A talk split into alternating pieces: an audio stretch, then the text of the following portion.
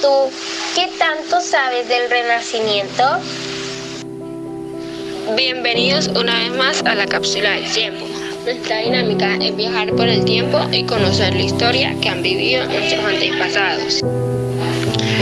En este podcast viajaremos a los siglos XIV y XVI, especialmente a la época donde ocurrió el Renacimiento. Antes de comenzar, les presentaremos a nuestros valientes viajeros. Gabriela Centeno, María Camila Díaz, Isabel Laris, Angelina Gutiérrez, Angelina Borja, Sofía Alzate, Julián Bolaños, Gabriela Berrío, Laura Angarita, Valentina Calvo y mi persona, María Camila Castilla. Soy Sofonisba Aguizola, fui pintora del Renacimiento. Es el Renacimiento? Ya lo sabrás, con ayuda de mis exploradoras que saben muchísimo sobre esa época. Te voy a contar. Una de las obras que hice fue El juego de ajedrez. Recuerdo tanto que la hice en 1555, entre muchas otras obras que también hice.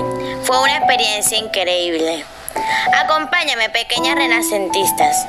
Lo primero que deben saber es qué es el renacimiento. Bueno, les voy a contar. El Renacimiento fue un movimiento cultural en el que hubo cambio de los ideales clásicos luego de la era medieval. En la Edad Media la sociedad está organizada por la nobleza, era quien ejercía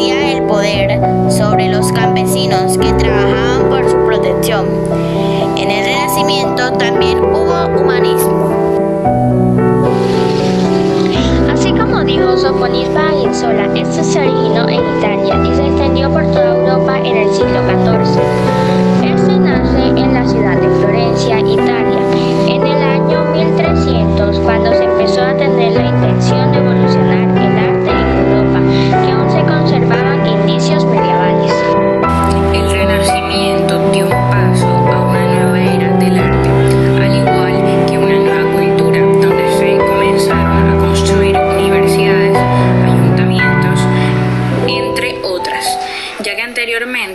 solo se financiaba para la construcción de iglesias.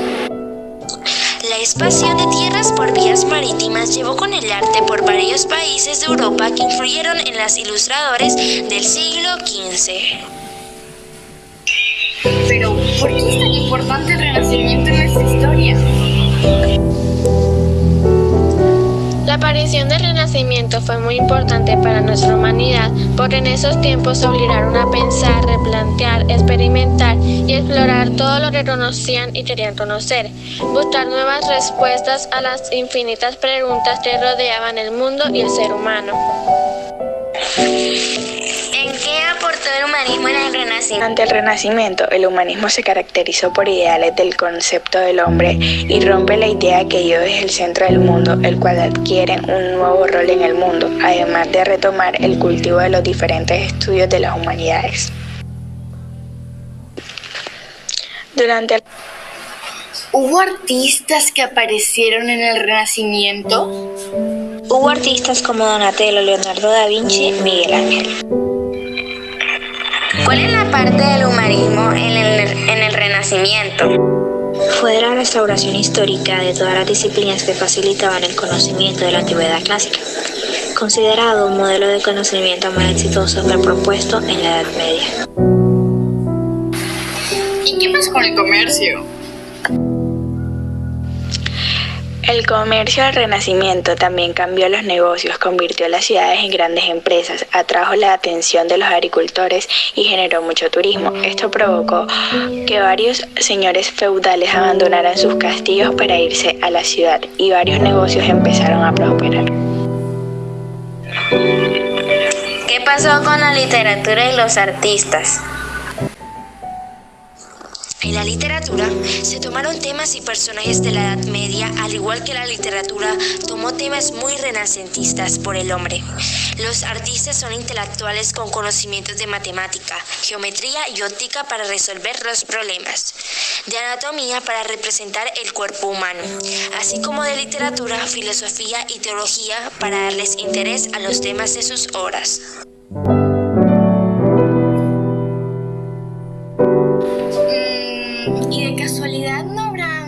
Algunas características que pues no sé, caractericen al renacimiento? Claro que sí hay características fundamentales en el renacimiento. Número uno, el humanismo. Es aquella en donde el hombre está lleno de mucho valor. Naturalismo.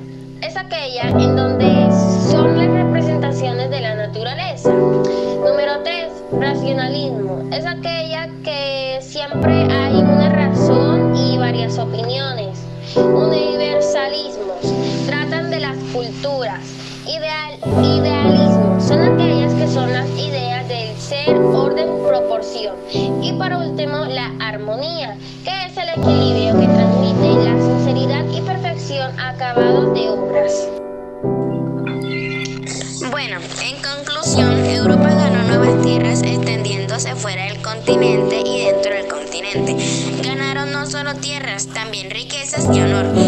Esta era fue un cambio muy grande en la sociedad, que solo se fijaba en sus reinos y llegó a querer conocer cada lugar de Europa, al igual que cambió la forma de gobierno feudal que poseían tierras, el poder absoluto cayó al rey.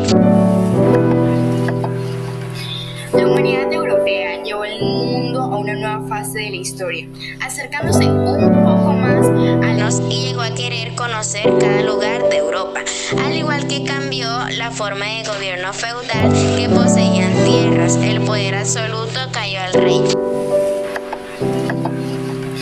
La humanidad europea llevó el mundo a una nueva fase de la historia, acercándose un poco más a la era moderna que llevamos actualmente. El hombre renacentista era curioso y quería tener más del mundo y de sí mismo, dando origen al humanismo dentro de ellos. Nos vemos en el siguiente viaje del descubrimiento de América, en donde Colón descubrirá un nuevo continente. Los esperamos el próximo 20 de agosto. Recuerden, el futuro es nuestro.